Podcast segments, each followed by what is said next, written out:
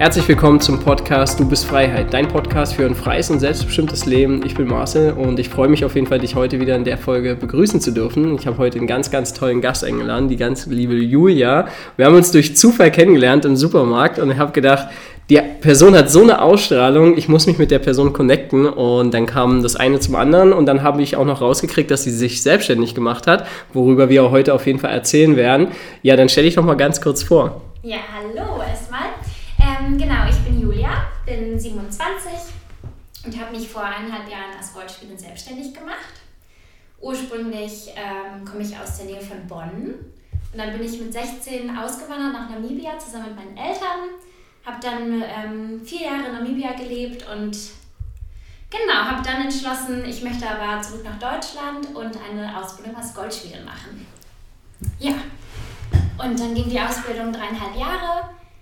Äh, und danach habe ich mir gedacht, Mensch, ähm, hm, weiß gar nicht, ob ich da weiter in dem Beruf arbeiten will.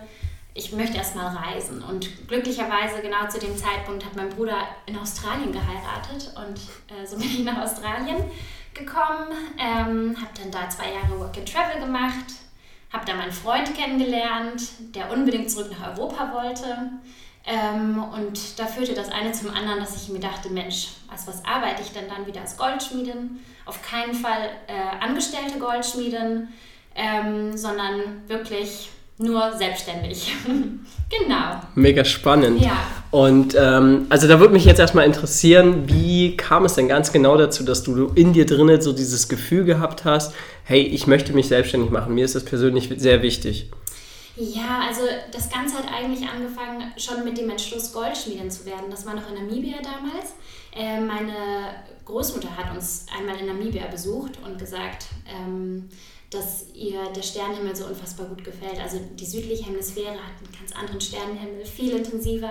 In Namibia gibt es überhaupt keine Light Pollution, wie man so schön sagt. Also man hat wirklich, man ist in der Wüste und man sieht die Sterne. Das ist unfassbar schön. Und es gibt das Kreuz des Südens. Das sieht man übrigens auch von Australien aus. Und das ist ähm, quasi eine Sternkonstellation, die immer nach Süden zeigt. Äh, wo sich die Menschen dann auch nachts orientieren konnten, wo, wo die Himmelsrichtungen sind. Und ähm, sie meinte, ach, wenn dein Großvater hier noch leben würde, dann würde ich mir unbedingt ein Schmuckstück mit dem Kreuz des Südens wünschen. Und in dem Moment wusste ich, oh Gott, das ist mein Lebensweg, ich muss mich sofort bewerben. Und äh, da habe ich die Schule tatsächlich abgebrochen. Das war schon so das erste. Also ich bin aber auch recht in, intuitiv und wenn ich meine Intuition fühle, dann kann ich die nicht ignorieren. Also da wird mein ganzer Körper krank.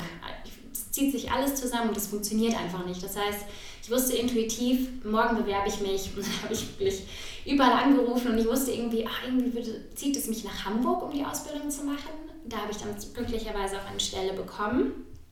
Und da ist mir aber schon schnell aufgefallen, oh, für jemand anderen zu arbeiten, da kann ich mich gar nicht so erfüllen. Also äh, intuitiv war es ja der Sternenhimmel, der mich dazu gebracht hat. Ich möchte ein Schmuckstück mit dem Kreuz des Südens machen und ich möchte nicht einen Chef haben, der mir sagt, das sieht aber nicht schön aus oder ähm, nee, so spirituelle Sachen, damit kann ich nichts anfangen. Und damit würde ich mich ja die ganze Zeit bremsen und ähm, ja, und, und irgendwie auch ähm, abstumpfen und traurig werden vom Gefühl her, wenn ich das gar nicht ausleben kann, die Kunst. Und ähm, ja, genau. Finde ich mega interessant, dass du halt so auch das halt schon beschreibst. Also das heißt, du bist sehr gut auch selber dich zu reflektieren und halt auch selber auf dich zu hören. Und das finde ich immer sehr, sehr wichtig, weil das vergessen viele Menschen ihre Intuition und haben halt so viele Sachen schon bei sich selber im Endeffekt abgelagert, dass sie halt ihre Intuition gar nicht mehr nachgehen können, weil sie sie gar nicht mehr fühlen oder richtig sehen können. Und manchmal kommt dann dieses Gefühl wieder hoch und sie wissen gar nicht damit umzugehen, was das dann auf einmal ist. Also finde ich mega spannend. Wie alt warst du da ganz genau? Ähm, als ich noch in Namibia war, mhm. da war ich äh, 19. Wow, genau. also so mit, mit, so jungen Jahren, das eigentlich im Endeffekt wirklich kennenzulernen, ist äh, spektakulär. Das heißt, du hast ja in deiner Kindheit, hast du ja, also ich bin fast der Meinung, dass bei vielen Leuten, die so jung im Endeffekt schnell diese, diese Offenkundige haben, dass sie halt in der Kindheit nicht wirklich groß eingeschränkt wurden. Ist das dann tatsächlich bei dir so gewesen? Ah ja, das stimmt schon. Also meine Eltern, die sind sehr offen gewesen, auch als ich als Kind Zwerge gesehen habe und sowas. Da wurde ich nicht irgendwie für total verrückt erklärt, sondern ähm, mir haben das meine Eltern später erzählt. Ja, Julia, du hast Zwerge gesehen, als du ein Kind warst und ähm, und haben, haben sich nicht darüber kaputt gelacht oder so. Also ich wurde immer, das, was ich gesehen habe, wurde ernst genommen. Das auf jeden Fall. Dadurch konnte ich mich halt auch komplett zu dem entfalten oder zu, zu meiner Natur finden, uneingeschränkt. Ja. Und dass dir halt im Endeffekt auch niemand sagt, hey, das gibt's jetzt nicht oder sonst irgendwas, genau. sondern du im Endeffekt selber herausfindest, was ist echt, was ist unecht. Ja. Und das finde ich immer sehr interessant. Deswegen würde mich auf jeden Fall noch mehr so interessieren, was in der Kindheit dann da wirklich passiert ist, weil das spiegelt sich halt auch immer dann wieder auch auf deinen, auf deinen weiteren Lebensweg. Also bin ich persönlich der Meinung, weil ich es auch selber bei mir gemerkt habe. Und wie ist das, also wie ist das denn gewesen? Also du wurdest da von deinen Eltern, die waren komplett zusammen, da war auch kein genau. Störfaktor oder sonst irgendwas? Ach, ich glaube, Störfaktoren sind also gab es auf jeden Fall zwischen meinen Eltern und wir sind sechs Kinder. Wow. Ähm, das heißt, meine Eltern haben sich auch wahnsinnig aufteilen müssen zwischen den ganzen Kindern. Und, ähm, aber mir hat an nichts gefehlt und meinen Geschwistern auch nicht. Das auf gar keinen Fall. Aber und an sich natürlich total die harmonische Familie. Meine Eltern sind immer noch zusammen und ähm, ja, die haben sich aber schon auch vor uns gestritten. Aber das war, ich glaube, das gehört fast dazu, ne? Ja. dass man da was mitbekommt. Ähm, Genau, und wir sind auf dem Land aufgewachsen, in der Nähe von Bonn.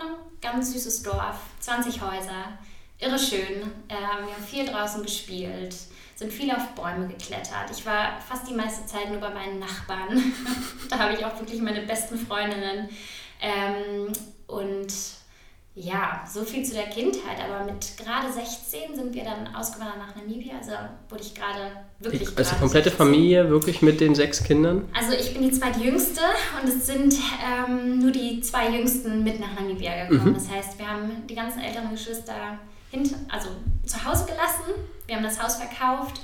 Ähm, teilweise waren meine Geschwister auch schon im Studium oder in der Ausbildung. Ähm, und meine, genau, und mein älterer Bruder, der war gerade im Abi. Das heißt, äh, der konnte auch nicht mitkommen. Das waren dann also wirklich nur meine kleine Schwester und ich. Da sind nochmal fünf Jahre zwischen uns. Äh, und für mich war das natürlich vollkommen in der Pubertät äh, total die Herausforderung, nach Namibia auszuwandern. Ähm, ich konnte auch gar kein Englisch zu dem Zeitpunkt ähm, und bin dann in Namibia äh, in Windhoek auf eine Schule gegangen, habe aber auch auf einer Farm gelebt und dann sind wir jeden Morgen bis zur Schule gefahren. Genau, es waren so 30 Minuten, das war eigentlich super. Man hatte also die komplette Natur den ganzen Tag äh, und ist dann, ähm, an, ja, dann zur Schule gegangen. 30 Minuten nur von der ja, Farm entfernt. Krass. Und genau, und das war aber für mich am Anfang irre schwer, das erste Jahr, weil ich mich in die, an die Leute gewöhnen musste, an die Sprache gewöhnen musste, meine Freunde irre vermisst habe. Wir hatten am Anfang gar kein Internet. Ich hatte also kaum Kontakt zu meinen Freunden. Die Briefe kamen nicht an, weil die über Johannesburg gingen und da wird das ganz schön ausgefiltert. Ach, krass. Die, die Päckchen von meinen Freunden haben mich nicht erreicht. Das war irgendwie äh, sehr schmerzhaft. Und dann ähm, habe ich das aber überwunden, habe mich dann auch immer mehr eingefunden in der Klasse, habe ähm, gelernt, Englisch zu sprechen und habe auch mein eigenes Pferd gehabt, beziehungsweise ein Pferd, um das ich mich gekümmert habe, hat sich angefühlt wie mein eigenes, war nicht mein eigenes, es gehört jemand anderem, aber das war dann, äh, genau, da konnte ich ohne Sattel raus in die Natur. In der Regenzeit konnte ich in den Fluss schwimmen gehen mit den Pferden. Das war total schön. Also da habe ich dann einfach genau auch diese, ja, diese Naturverbundenheit auf eine ganz andere Art erfahren. Ich dachte immer, ich muss in den Wald und da ist ja Busch und äh, Savanne und ähm, das war aber auch total großartig. Und mit dem Pferd konnte ich dann äh, richtig in Zebraherden reiten, äh, Fullspeed Galopp. Und äh, die, die Zebra haben das erstmal gar nicht gemerkt, dass da ein Mensch oben drauf sitzt. Und also das war ganz schön toll. Crazy, wie sie aus so einem Film im Endeffekt, ja, wo das so siehst. Wirklich, das klingt total absurd, aber das Leben da ist so anders und ähm, wirklich im Einklang mit der Natur. Man steht früh auf, man geht früh ins Bett. Ähm, man nimmt die Natur ganz anders wahr, weil man ständig irgendwelche Spuren im Sand liest und schaut, oh, könnte das ein Leopard gewesen sein oder war das ein kleineres Tier? Ähm, genau. Wow, mega spannend. Wirklich, ich finde das ultra spannend, weil ich kenne das so gar nicht, äh, dass du halt dann so wirklich mittendrin in der Natur bist. Ich kenne halt jetzt wirklich, das weiteste war für mich jetzt bisher Island gewesen. Ja. Und da waren halt natürlich die isländischen Pferde. Aber dann, das war es dann halt im Endeffekt schon. Und, aber ich finde das so spannend, dass du halt da wirklich dann mitten in der Natur bist und nochmal wirklich diese Verbundenheit selber auch spür, also spüren lernen konntest. Ähm, was es dann heißt, eigentlich Mensch und Tier zusammen zu sein oder Mensch und Natur zusammenzukommen. Und ich glaube, dass das jetzt auch so ein bisschen auch deinen Weg so ein bisschen gezeichnet hat, oder? Total, absolut. Ja. Wie, wie, um welchen Sachen spiegelt sich das so manchmal oder um welchen Sachen merkst du das? Ähm, ich habe äh, ein gutes Gefühl ähm, oder ich bin bewusst, was die Tiere angeht. Ich ernähre mich jetzt seit ja, so ein Dreivierteljahr komplett vegan und ähm, wurde dann langsam Vegetarierin. Ähm, in Namibia habe ich aber ganz normal Fleisch gegessen und auch in Australien wurde es dann langsam weniger, aber äh, in Namibia ist einfach der Fleischkonsum ganz anderer. Also in Namibia kann man keine Pflanzen anbauen, da gibt es nichts, das ist trocken, es regnet selten und ähm, man hat einfach nicht äh, den Zugang zu, zu Gemüse wie hier. Das heißt, Fleisch ist da der größte Nahrungsbestandteil. Und ähm, auf der Farm wird dann gejagt und ich bin auch mal mit auf die Jagd gegangen und so. Also irgendwie war ich da total schmerzlos, ähm, konnte sogar dabei zugucken, wie, wie Tiere auseinandergenommen wurden und sowas. Also ganz, ähm, ja, einfach, ja, man hat einen ganz anderen Bezug dazu. Man weiß wirklich, okay, woher kommt das, was auf meinem Teller landet. So. Und das war aber sehr respektvoll.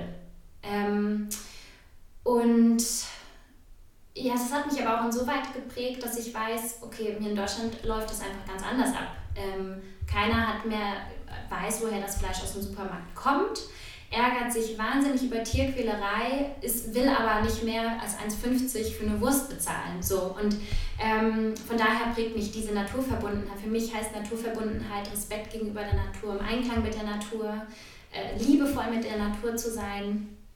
Ähm, und ja, auf den Konsum zu achten.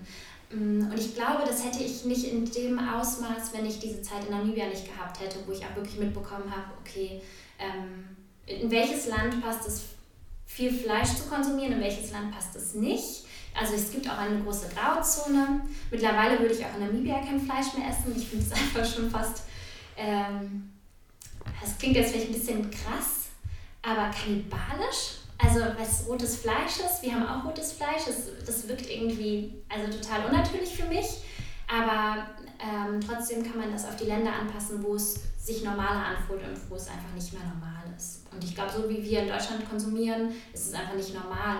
Wenn jeder jede zweite Woche Fleisch essen würde oder maximal einmal in der Woche und das richtig feiern würde, dann wäre das ein anderer Schnack. Aber ähm, ja, es ist Massen geworden. Also ja, Konsum ja. im Endeffekt, ja, wie alles im Endeffekt mittlerweile. Ja, ja. ja aber finde ich sehr interessant, dass du halt für dich selber entschieden hast, hey, ich möchte dafür nicht nur für mich, sondern einfach auch für meine Umwelt selber halt da eine Entscheidung fällen.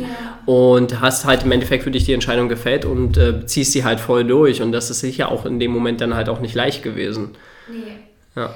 Ja, beziehungsweise das hat noch viel, also ich will es gar nicht nur auf das ähm, Vegan- und Vegetarierleben beziehen, sondern ähm, ich bin ja Goldschmiedin vom Beruf und da, also man sagt oft, also einem fällt gar nicht auf, auch wie süße Schmuck, der sieht so niedlich aus, aber was da eigentlich hintersteckt, woher das Material kommt, darüber macht man sich in der Regel auch nicht viele Gedanken. Und Gold wird auf ganz brutale Weise abgebaut. Ähm, Kinderarbeit ist normal, es werden Chemikalien benutzt, ähm, es werden den einheimischen Ländern äh, Ländereien weggenommen, äh, wo dann große Goldminen kommen. Diese Goldminen, die benutzen Cyanid oder Quecksilber. Das gerät ins Grundwasser. Die Farmer um, um die Gegend herum, ähm, da vergiftet sich das Vieh dran. Die Kinder ähm, bekommen Bauchschmerzen. Äh, die Lebenserwartung ist einfach nicht mehr groß.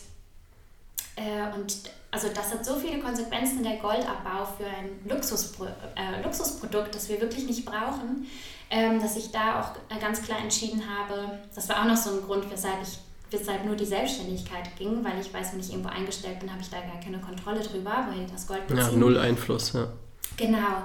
Und da habe ich auch gedacht, nee, ich, da muss sich was ändern. Ähm, und jetzt beziehe ich auch nur ähm, faire, faires Gold und Silber. Genau. Ja, finde ich sehr gut, dass du auch jetzt gerade nochmal drüber geswitcht bist äh, und da halt wirklich dann auch nochmal, dass wir darauf aufnehmen, äh, auf jeden Fall nochmal eingehen. Also das heißt, du hast dich dann im Endeffekt halt wirklich ähm, nach der Lehre, wo du halt wirklich alles gelernt hast und in der Lehre schon gemerkt hast, hey, ich möchte nicht äh, abhängig sein von jemandem, der im Endeffekt dann darüber urteilt, wie viel ich verdiene, was ich verdiene, ähm, wie ich meine Arbeitszeit lege und im Endeffekt auch die ganzen Materialien, wo die alle herkommen mhm. und wie ich im Endeffekt zu arbeiten habe, wie du ja auch schon gesagt hast, das äh, Spirituelle ähm, und äh, das Energetische konnte ja im Endeffekt dann immer nur der Chef beeinflussen und nicht du selber. Und äh, hast dich deswegen halt auch entschieden, dich selbstständig zu machen. Und wie ist es denn dazu gekommen, dass du halt gesagt hast, okay, hey, weil es ist ja, denke ich mal, für viele Leute denken sich, okay, Selbstständigkeit ist ein, schwierig, ist ein, schwieriger, ein schwieriger Step. Mhm. Ähm, was mal ist es auch, finde ich, aber persönlich machen wir Menschen uns das immer schwierig, weil es, sobald du, du öffnest ja eine Tür in dem Moment und in dem Moment hast du die Chance, es zu gestalten, wie du es möchtest, ohne dass dir jemand reinredet. Ja. Ja, wie ist das dann entstanden? Also wie, hat, wie war dieser Ablauf gewesen dann nach der Lehre? Ähm, genau, das war ähm, so, ich war zu dem Zeitpunkt ja in Australien und ich habe auf einer Hopfenfarm gearbeitet. Also wirklich, das war eine sehr schöne Zeit, eine sehr intensive Zeit. Ähm, und irgendwann fiel ja der Entschluss, okay, es geht zurück nach Europa. Davor habe ich mir, bevor ich meinen Freund kennengelernt habe, habe ich gedacht, ich werde Straßenmusik machen und noch ein bisschen reisen, mir eine Hangdrum kaufen und sowas. Ähm, und dann hieß es ja, wir gehen zurück nach, nach Europa und ich fand die Idee dann auch ganz gut. Äh, brauchte aber natürlich auch Geld, also um in die Selbstständigkeit zu gehen. Und da muss ich sagen, das war einfach ein perfektes Timing, dass wir noch in Australien waren, weil das, was ich in Australien zu dem Zeitpunkt verdienen konnte, hätte ich niemals in Deutschland verdient. Auch nicht als festangestellte Goldschmiedin. Da ist recht nicht, da verdient man ja nicht viel. Ähm, und wir waren auf dieser Hopfenfarm und stand gerade die Ernte an, die ging sechs Wochen. Und weil uns die Farm schon gut kannte, hat sie uns auch einen sehr guten Job gegeben. Der ging zwölf Stunden lang. Ähm, von 6 Uhr abends bis 6 Uhr morgens, Nachtschicht. Also ich glaube, ich hatte wow. noch nie solche Augenringe. Ich bin ja eigentlich total die früh ins Bett geherin und ein absoluter Morgenmensch und jetzt musste ich die ganze Nacht durcharbeiten. Ähm, aber dadurch hatte ich dann genug Geld, um das äh, zu investieren in die Selbstständigkeit. Und ich glaube, das, abgesehen ähm, von diesem Urvertrauen, das ich habe, war das einfach eine enorme Stütze, weil ich wusste, okay, ich muss nicht, ich muss mir keinen Kredit von der Bank nehmen. Ähm, ich komme nach Deutschland und habe dann erstmal einen Puffer. Ich habe einen Teamplayer, mein Freund, der, der mich da auch in allem unterstützt. Das, das hat mich alles ähm, total supportet, genau. Also ich hätte es irgendwie auch anders hinbekommen, weil ich eben, wie gesagt, dieses Urvertrauen habe, aber das hat es mir zu, der, zu dem Zeitpunkt wahnsinnig erleichtert. Und ähm, wir hatten dann auch, ich habe eine Schwester in Berlin, wir konnten also auch erstmal bei ihr unterkommen, bis wir dann ähm, eine eigene Wohnung gefunden haben. Und da waren so ein paar Dinge, die, aber, und das, das sage ich euch allen, es ist, ähm, ihr könnt wirklich vertrauen. Und wenn ihr irgendwann mal einen Impuls habt, das könnte was sein, was ich das Leben lang machen möchte, dann geht diesem Impuls nach und ihr werdet sehen, dass sich so viele Türen öffnen. Ich kam nach Berlin und ich war in einer Kneipe. In der Kneipe hat meine Schwester gearbeitet und ich habe mich mit einer Frau angefangen zu unterhalten und ähm, brauchte damals halt noch einen Job. Und ähm, sie meinte, ach, du bist mir sympathisch, ich stelle dir mal meinen Mann vor, äh, der sucht eine persönliche Assistenz. Und äh, dann hatte ich halt direkt einen Job als persönliche Assistenz für einen Anwalt, was total cool war. Und äh, den Job mache ich auch heute noch, einfach als Backup, dass ich weiß, okay, ich kann meine Miete bezahlen. Ich mache das maximal zehn Stunden die Woche. Aber das sind so Dinge, die, die, die passieren dann wie von selbst, wenn man nur vertraut. Also das ist, ähm, glaube ich, so der allerwichtigste Punkt.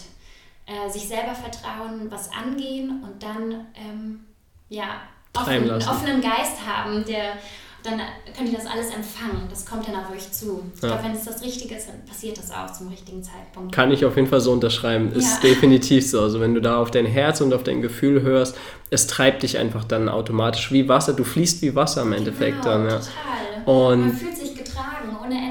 Absolut. Und du, du hast es ja jetzt mit ein paar Beispielen immer wieder ge äh, gezeigt, jetzt im Endeffekt, dass es halt wirklich dich dann mitgenommen hat, sondern du wurdest halt wirklich dann supported von deinem Freund, eine super Unterstützung gehabt durch deine Schwester.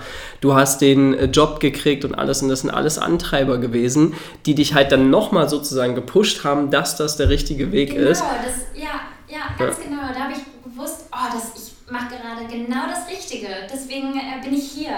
Es sollte auch Berlin sein und keine andere Stadt, weil genau hier funktioniert das alles. Da kann man, wenn man so kleine Zweifel hat und denkt, sich nicht sicher ist mit der Stadt, und dann passieren solche Sachen, da hat man keinen Zweifel mehr. So, Absolut. weiß man, das, das passt jetzt gerade. Hast du denn trotzdem irgendwo mal Zweifel gehabt oder gab es Hürden, wo du wirklich, weil das ist ja auch bei mhm. vielen, wo sie dann halt wirklich dran zweifeln oder wo sie halt dann überlegen, hey shit, ist wirklich Selbstständigkeit wirklich das Ding, was ich jetzt machen soll? Und das kommt ja ab und zu, ja. kommen ja solche, ähm, ich sag mal, im Endeffekt sind das Herausforderungen vom mhm. Leben, ob, wie ernst du die Sache wirklich meinst. Mhm. Und so sehe ich das mittlerweile. Hast du denn sowas auch gehabt? Ja, bei mir sind es die Steuern. Also beziehungsweise der ganze bürokratische Kram, der fällt mir immer noch schwer. Ich meine, ich wachse mit, mit der Firma mit. Irgendwie ähm, bekommt man das ja dann mit, äh, wie die Sachen sich entwickeln. Und da habe ich ähm, wahnsinnig viel gelernt im ersten Jahr vor allen Dingen. Und da kam ich aber auch an meine Grenzen mit, mit dem fairen Handel in der Schmuckindustrie. Ähm, da wird einem oft ein Strich durch die Rechnung gemacht. Ja, und jetzt habe ich mir das so eingeräumt, dass ich einen Steuerberater habe, auf den ich zugreifen kann, den ich aber nur Fragen stelle. Also dann ist es zum einen nicht so teuer, wie als würde man die ganzen Sachen abgeben. Aber ich habe einfach jemanden, der, der sich so der einen Überblick hat. Das gibt mir Sicherheit, da kann ich Fragen stellen, wenn es brennt. Und dann versuche ich das aber alles selber zu machen. Genau. Geil. Und ja, und in den ersten Jahren macht man ja eh noch die Vorsteuer. Das heißt, jeden Monat äh, rechne ich einmal alles zusammen und gebe das bei Esther ein und, ähm, und da wächst man rein. Also das war eine Hürde. Dann, ähm, wie heißt es nochmal? Es gibt doch jetzt so, ähm, so ein neues Datengesetz. Ja, das Datenschutzgesetz. Genau, ja. das Datenschutzgesetz. Ja, das war auch nochmal so eine Hürde, wo ich dachte, oh Gott, wo ist hier der Anfang, wo ist das Ende? Beachte ich alles richtig? Das war eine andere Hürde und ich glaube, solche Hürden kommen immer wieder. Ähm, aber man wächst jedes Mal an jeder Hürde. Ja. Ist schön, dass du das sagst, weil das ist halt, viele sehen das dann als Problem und sehen dann dann ran, oh Gott, nee, das ist mir zu schwierig. Aber in dem Moment, wenn etwas schwierig wird, wächst du ja, wie du ja selber sagst, ja. wächst du im Endeffekt daran.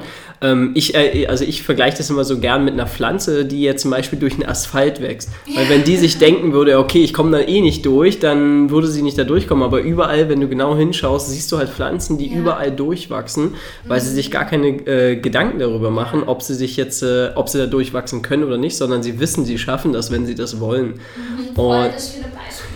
Ja, ich, ich liebe das immer, Sachen mit, mit Beispielen zu verknüpfen. Ja. Und wie, wie kam es dann dazu? Du musst dich ja dann wirklich selbstständig machen. Wie hast du denn angefangen, wirklich für dich selber herauszufinden, okay, das sind die wichtigen Punkte, darauf muss ich mich konzentrieren. Dann kam ja bei dir das Thema Nachhaltigkeit mit rein. Wo hole ich mein, mein, ähm, meine Ressourcen her, um im Endeffekt das auch zu, äh, zu bewerkstelligen? Ja, ähm, warte mal ganz kurz die Frage davor, äh, die Frage dazu.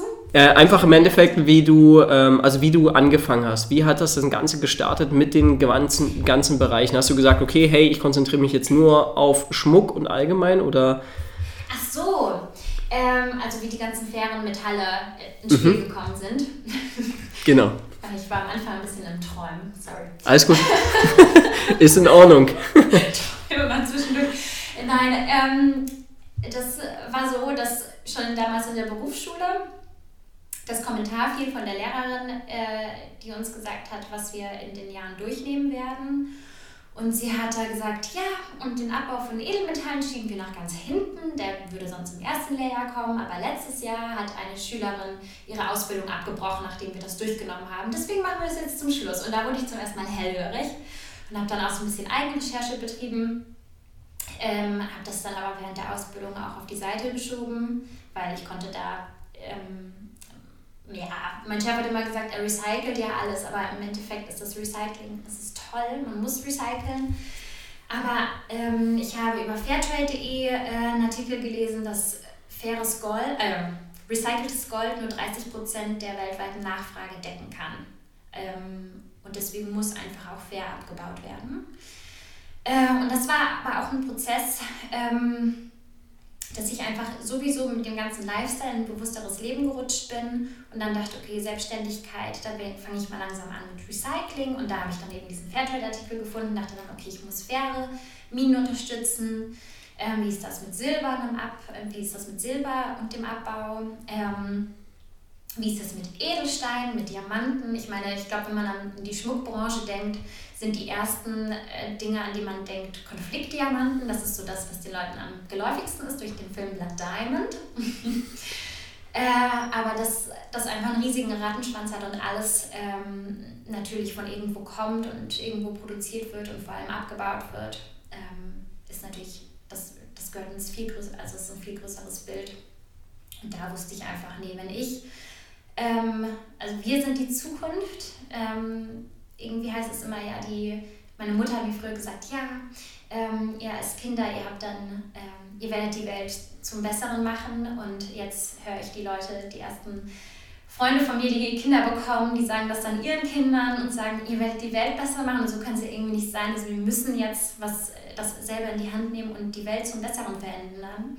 Und wenn ich äh, mich dem Schmuck auseinandersetze, der wirklich in erster Linie was Schmückendes ist, äh, genauso wie bei Kleidung auch, dafür sollen Menschen nicht leiden. Also dafür muss, muss man einfach wirklich, ähm, ja, dann gönnt man sich mal ein, ein Schmuckstück, das ein bisschen teurer ist, wo man aber weiß, okay, da, da hängt kein Kinderblut dran oder äh, darunter leiden jetzt nicht ähm, ganze Landschaften, die sich davon über Jahrtausende nicht erholen werden ähm, weil eben dieses ganze Gift ins Grundwasser sickert, das benutzt wird. Ja, und das war einfach wirklich also das Entscheidende für mich. Und ich muss sagen, es ist immer noch total schwer, weil der Markt im Schmuckbereich einfach noch nicht so weit ist. Ähm, Edelsteine bekomme ich ähm, zum Beispiel nur wenige wirklich fair. Die Diamanten beziehe ich upcycled, das heißt, die kommen aus altem Schmuck, werden dann neu geschliffen äh, und dann beziehe ich die davon. Ähm, und dann e, bunte Edelsteine, da habe ich jetzt eine ähm, Händlerin, von der ich tolle bunte Edelsteine beziehe, aber die hat natürlich auch nicht alles da und immer nur in ganz kleinen Mengen. Das heißt, wenn ich etwas reproduzieren möchte, eine Kollektion, dann ist dann auch irgendwann Stopp, weil ich die Steine nicht mehr nachbekomme. Ähm, ein paar Steine beziehe ich auch noch, die nicht fair sind, ähm, weil ich da einfach noch keinen Zugang habe. Aber das ist auch so ein Ziel für dieses Jahr, dass ich die komplett rausnehme aus der Kollektion, wenn ich die jetzt nicht finde. Aber zum Glück habe ich jemanden gefunden, der die sitzt in Schweden, aber ähm, hoffentlich kann ich die bald von ihr beziehen und dann wird das immer, immer nachhaltiger. Genau. Wow. Wirklich, das finde ich auch sehr, sehr wichtig, dass du auf verschiedene Sachen, auch jetzt, äh, auch wenn du halt, wenn ein neues Jahr beginnt oder auch wenn neue, im Endeffekt neue Schmucksorten äh, rauskommen oder du halt neue Ideen hast, dass du halt wirklich guckst, woher kommt das ganz genau, wie will ich das umsetzen? Und dass der Mensch das halt nicht sieht, ja, ich muss jetzt mit 50 Ketten rumlaufen, sondern im Endeffekt, wenn er sich ein Schmuckstück holt, dass er weiß, es ist ein Schmuckstück. Und ein Schmuckstück ja. heißt einfach auch mal es reicht, wenn du eine Kette hast, es reicht, wenn du einen Ring hast und musst da nicht äh, rumrennen wie so ein, ja, keine Ahnung, wie, wie, ich habe jetzt gar keinen Vergleich, wo die Leute einfach so übelst viele Ketten haben. Und sowas finde ich halt auch wichtig, dass die Leute halt wirklich sehen, dass es etwas Wertvolles ist und dass es etwas Seltenes ist und dass, ja. dass die Leute halt lieber dann, eben wie du auch sagst, wirklich weniger Geld, äh, mehr Geld ausgeben, aber dafür weniger ähm, im Endeffekt an Dingen bekommen, aber dafür an, an Einzigartigkeit. Ja, ja, ja genau. Wie bist du dann mit den Leuten in Kontakt? Also wie kommst du mit den Leuten in Kontakt? Was ist für dich da persönlich wichtig, wenn du jetzt zum Beispiel mit den Händlern, genau. Ähm, ah, das entwickelt sich so über die Zeit. Ähm, am Anfang war es total schwer, weil ich natürlich gar nicht wusste, okay, wo fange ich an? Es war super schwer, was im Internet zu finden. Ähm, und äh, ja, und irgendwie habe ich es dann doch geschafft. Ich weiß nicht mehr wie. Ich wahrscheinlich übers Internet, dass ich dann welche gefunden habe und dann, ähm, dann hat man ein paar Mal Kontakt mit denen und hat ein gutes Gefühl. Da muss natürlich auch eine riesige Vertrauensbasis entstehen. Und ich glaube, jetzt so nach eineinhalb Jahren habe ich da ein paar tolle Anlauf, Anlaufstellen äh, und man merkt ganz schnell, ähm, wie sehr die Leute dahinter stehen oder, oder wie sehr das auch in die Richtung Greenwashing geht oder äh, wie viel Herzblut dahinter steht. Bei mir ist es zum Beispiel so, ähm, dass den Schmuck, den ich verkaufe, ich, der ist nicht übermäßig teuer, wenn ich den vergleiche zu anderen Goldschmieden, ähm, weil ich möchte, dass die Leute, die sich ähm, also fairen Schmuck in der Regel nicht leisten könnten, weil andere Goldschmiede das leider auch als ähm, ja, so ein bisschen, die kalkulieren es viel höher, weil sie denken, ja, wenn es fair ist, dann muss ich damit mehr verdienen. Und dann können sich das die Leute aber auch nicht mehr leisten und greifen dann eventuell doch ähm, zu ähm, günstiger. Auf, aufgrund, ja, auf günstigeren Schmuck zurück. Und genau das will ich vermeiden. Ich möchte, dass sich die Leute auch in unserem Alter, die gerade ins Berufsleben einsteigen, sich mal hier und da was leisten können ähm, an, an fairen Schmuck und nicht auf den Modeschmuck zurückgreifen müssen. Dass es sich fair anfühlt. Genau. Und ja. deswegen bin ich bei allen, auch Zwischenhändlern, die ähm, mir faire Sachen verkaufen und ich habe das Gefühl, das ist unfassbar überteuert, dann nehme ich die nicht mehr ganz so ernst, weil ich ja ungefähr weiß, wie die Preislage sein muss. Und dann denke ich mir auch so, ja, nee, so soll es nämlich nicht ablaufen. Es soll grundsätzlich, ist fair, fair teurer, natürlich, weil die Leute vor Ort ja auch mehr verdienen, beziehungsweise fair bezahlt werden auf den Goldminen zum Beispiel. Also das verstehe ich absolut, aber es ist, es ist nicht so überragend, wie es oft dargestellt wird. Ja, das ist, das ist so ein Punkt. Ja. Und wenn ich da das Gefühl habe, der Händler, der ist da richtig mit Herzblut dran und ähm, versucht da auch irgendwie faire Preise ähm, dem Goldschmied zu liefern dann. Was viele Leute auch nicht sehen, ähm, habe ich jetzt mittlerweile einfach gemerkt, ist, dass Menschen, die gucken gar nicht, also viele Menschen gucken gar nicht auf dieses Faire und Nicht-Faire, sondern die gucken halt wirklich nur auf den Preis, die gucken auch nicht mal, wo es herkommt. Ja. Und ähm, das ist in Ordnung, dass sie das nicht ja. machen, aber was sie, was, sie nicht, was sie nicht sehen ist, kriegt der, der es halt wirklich abbaut, das Geld oder kriegt der, der im Endeffekt die Firma gegründet hat, das mhm. Geld? Weil im Endeffekt ist ja der Ressource, also der, die Ressource ist immer gleich. Die ist ja nicht jetzt extra teurer oder extra billiger, nur weil die jetzt, sagen wir mal, aus Norwegen oder Schweden kommen, sondern es ist ja immer länderbedingt. Das heißt aber, die Ressource selber ist ja nicht teurer, sondern wir Menschen machen es ja immer geltend. Ja, das ist bei Gold leider nicht der Fall, okay. weil das börsenbedingt der, der Preis steigt. Aber das machen wir Menschen ja in dem Moment ja, wieder. Ja, das machen wir Menschen. Ja, genau, Na, natürlich. Genau, darauf wollte, genau das, das, darauf wollte ich hinaus. Das heißt, wir Menschen machen das immer ähm, bedingt, wie viel etwas wirklich von Wert bekommt. Mhm. Und ja, das heißt, dass die Menschen mehr begreifen müssen, wenn ich kaufen gehe, egal was es ist, ob es jetzt zum Beispiel ähm, pflanzliche Nahrung ist oder tierische Nahrung oder eben, wie gesagt, auch bei dir jetzt wie mit Ressourcen, dass die Menschen verstehen, dass sie diesen Wert ähm, beurteilen. Und nicht, weil der, nur, nur weil da ein Preisschild steht von 1000 Euro und bei dem anderen steht 500 Euro, dass wir, wir bewerten ja dann, okay, ich hole mir das für 500 oder ich hole mir das für 1000. Und das machen wir, im Endeffekt machen wir eigentlich das immer geltend. Das ist beim, bei der pflanzlichen Ernährung, ich habe früher, habe ich immer gedacht, dass vegane Ernährung übelst teuer ist. Mhm. Und dann habe ich angefangen, mich wirklich pflanzlich, also äh, angefangen, mich pflanzlich zu ernähren, jetzt äh, auch seit eineinhalb Jahren, fast zwei ja. Jahre, und halt wirklich auch gemerkt, dass es gar nicht teurer ist. Ich komme sogar viel günstiger weg, weil ich die Händler kenne, also weil ich halt wirklich zum Markt gehe, weil ich bei, ähm, bei Bio-Läden einkaufen gehe und viele Leute denken sofort, Bio, oh Gott, ist viel zu teuer teuer. Aber ganz ehrlich, ich investiere ja damit in meine Gesundheit. Und, und das müssen die Leute immer wieder sehen. Und genauso ist es ja auch bei dir jetzt, dass sie halt im Endeffekt in dich investieren, in deinen Schmuck. In dem Moment veränderst du ja wieder die Welt. Also du veränderst ja dann in dem Moment die Welt, wenn sie in dich investieren.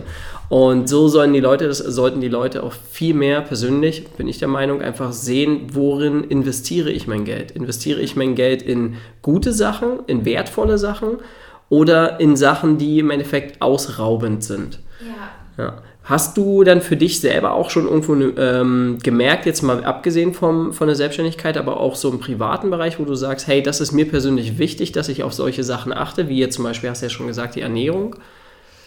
Ähm, Kleidung wird immer mehr.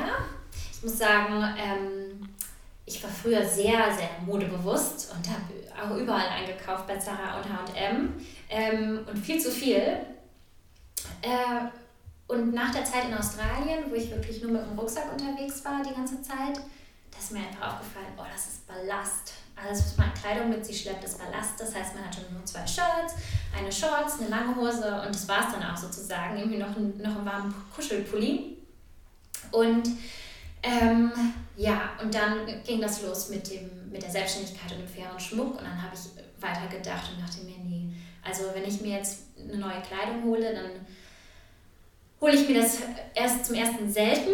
Und äh, wenn, dann muss es zeitloser sein. Also es kann nicht mehr so super flippig sein, weil ich weiß, in, das kann ich nicht mehr sehen in drei Monaten. und ähm, genau, also das hat sich auf jeden Fall Auswirkungen auf die Kleidung, auf genau veganer Lebensstil, ähm, saisonale Sachen, regionale Sachen. Genau. Ähm, äh, äh, aber das ist auch schon lange so. Ich trinke sehr wenig Alkohol. Mhm. Das heißt, ähm, ja, vielleicht ein Glas Wein in der Woche, so, wenn es hochkommt. Und äh, so über den Durst zu trinken, das mache ich auch mal, aber das passiert dann einmal in drei Monaten und ähm, das ist auch, das gehört einfach so zum Ganzheitlichen dazu. Dann merkt man sich, man ernährt sich gesund, man fühlt sich wohl, man ist fit.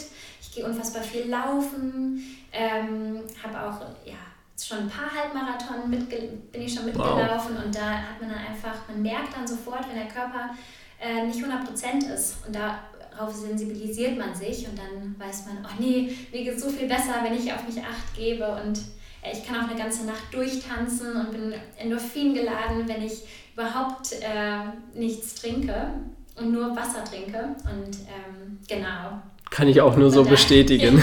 ja, oder?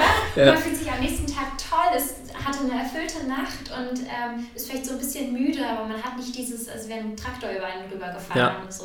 Ja. ja, dein Körper sorgt ja dafür im Endeffekt, dass es dir halt Energie, irgendwo muss der Körper ja die Energie wieder herholen, die du ja. im Endeffekt verpulvert hast. Ja. Und das dauert dann halt. Und deswegen haben die Leute meistens ein, zwei, drei Tage wirklich so einen Kater, kann man sagen, wo der Körper probiert, wieder die Energie irgendwo anzuzapfen. Ja. Ja, und das ist halt vielen Leuten nicht bewusst. Das finde ich sehr, sehr gut, finde ich sehr, sehr interessant. Ähm, ich habe immer noch interessante Fragen, die ich dann äh, auf ja. jeden Fall später stelle. Ähm, und da wäre eine Frage, wenn du eine Superkraft hättest oder ein Superheldin sein könntest, wer wäre das oder welche Kraft wäre das, die du gerne hättest? Also eine Superheld oder Heldin habe ich gar nicht. Mm, eine Superkraft. Ähm. Hm ich wollte mich früher immer unsichtbar machen. ich glaube, das wäre nicht mehr die Kraft, die ich mir heute aussuchen würde. Ähm, oh, ich würde gerne ähm, die Kraft haben, ähm, den Menschen das Gefühl zu geben ähm, oder das zu triggern, dass jeder Mensch wertvoll ist oder sich lieben kann, weil ich glaube, wenn das der Fall ist, dann ist man direkt ähm, viel wachsamer und ähm, achtsamer. Achtsamer. Ja, oder, und versteht auch mehr und, und ist sympathisch. Also ich glaube, die Empathie, die kommt dann automatisch durch, wenn man sich selbst liebt. Ja, vielleicht würde ich das Mega schön. Ich finde ich find das immer sehr interessant, wenn ich die Leute das so frage. Ist ja klar, am Anfang so erstmal so, oh Gott, wo soll ich jetzt, wie kann ich das jetzt beantworten? Aber ich finde das immer so interessant, weil es spiegelt dein Charakter, die, so eine Superheldenkraft spiegelt eigentlich immer deinen Charakter wieder, was du im Endeffekt so noch in dir schlummernd hast, diese Superkraft, die du eigentlich schon hast. Du musst sie eigentlich nur nach außen bringen. Weil du hast diese Veranlagung dazu, im Endeffekt Menschen wirklich Achtsamkeit zu schenken und, und ihnen das bewusst zu machen, was Achtsamkeit bedeutet. Also das heißt, du hast diese Superkraft eigentlich schon, wir Menschen müssen es halt nur langsam erkennen und deswegen stelle ich halt diese Frage immer. Ähm, Finde ich sehr, sehr cool. Was bedeutet für dich Freiheit? Äh, meiner Intuition zu folgen. Ja, das ist wirklich Freiheit für mich. Äh, denn dadurch, dass ich meiner Intuition folge, bin ich frei. Und ähm, ich glaube, ich bin nicht frei, wenn ich das durch irgendwas, was in meinem Kopf passiert, unterdrücke. Und durch Unsicherheiten, genau. Deswegen wow. ist Intuition frei. Mega schön, wow. Finde ich richtig geil. Dann, ähm, wie äh, oder wo ist so für dich dein allerschönster Platz? Es kann im Außen sein, es kann im Innen sein. Oh. Unter Namibias Sternenhimmel. Das ist mein allerschönster Platz. Habe ich mir fast gedacht. Du hast vorhin so geschwärmt darüber. Ja. Das ist man, man, man haut in die Sterne und man hat das Gefühl, die sind zum Greifen nah. Und ähm, das war für mich nämlich auch der Auslöser. Meine Schmuckkollektion geht ja nur ums Universum. Also jeder, jedes Schmuckstück ist auch nach einem Stern oder ähm, nach dem Planeten benannt. Und das war damals äh, in Namibia. Ähm, da hatte ich einen Punkt, das war schon nach der Ausbildung oder während der Ausbildung oder so, äh, weil ich ja zwei Jahre auch Pause hatte während der zwischen der Ausbildung und der Selbstständigkeit. Und da hatte ich, lag ich unterm Sternenhimmel und mir wurde bewusst, dass wir ja Teil dieses, dieses Universums sind. Das ist nicht das Universum, das weit weg ist, sondern wir sind das Universum, wir sind Sternenstaub, wir, wir gehören dazu. Und deswegen ist es der Sternenhimmel, weil mich das zu meinem, ja, zu mir, zu mir zurückbringt. Wow, mega schön, ey. Oha, ich weiß gar nicht mehr, was ich weiter sagen soll. Hast du denn noch etwas, was du den Leuten auf jeden Fall mitgeben würdest? Äh, ja, nur, was ich schon gesagt habe, ähm, hört auf eure Intuition. Damit, das ist euer Bauchgefühl, ist, ist euer, euer Leiter. Das seid ihr. Und damit macht ihr nichts verkehrt. Genau. Wow, mega schön. Wenn die Leute dich jetzt irgendwie erreichen wollen, können wir einfach in die Show Notes reinschreiben. Ähm, deinen Link für, genau. zur Homepage, E-Mail-Adresse wahrscheinlich. Ja, Instagram ist auch super gut dafür. Da ähm, könnt ihr mir auch immer schreiben. Perfekt, dann schreiben wir das auf jeden Fall noch mit in die Show Notes. Ja. Hast du vielleicht noch drei Hörbücher oder, oder Bücher allgemein, wo du sagst, hey, das empfehle ich den Leuten, das hat ja. mich persönlich weitergebracht?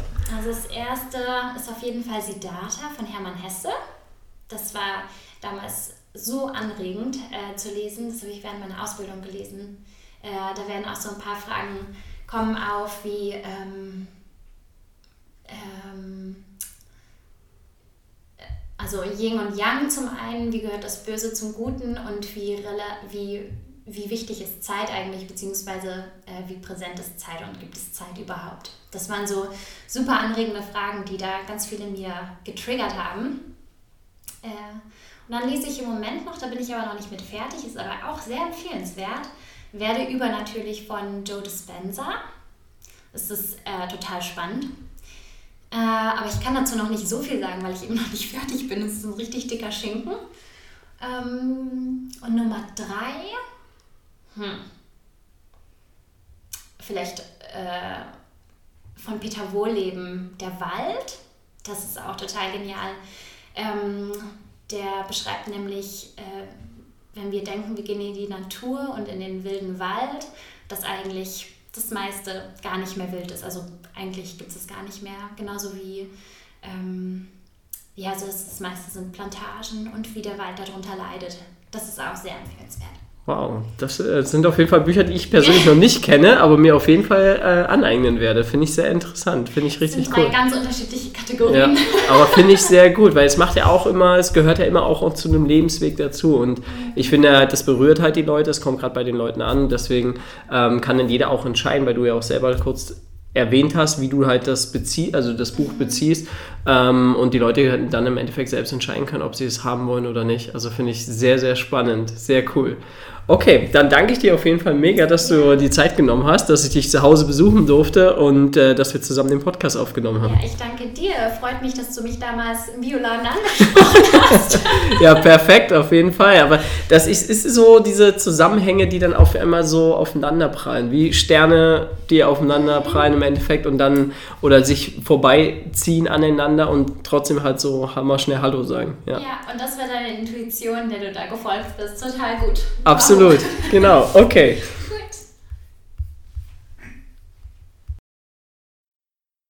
Wenn dir diese Folge gefallen hat, dann freue ich mich auf jeden Fall riesig über ein Feedback von dir. Einfach um natürlich zu wissen, äh, ob wir mit dem Format so weitermachen sollen, ob wir neue Erfahrungen hier mit reinbringen sollen.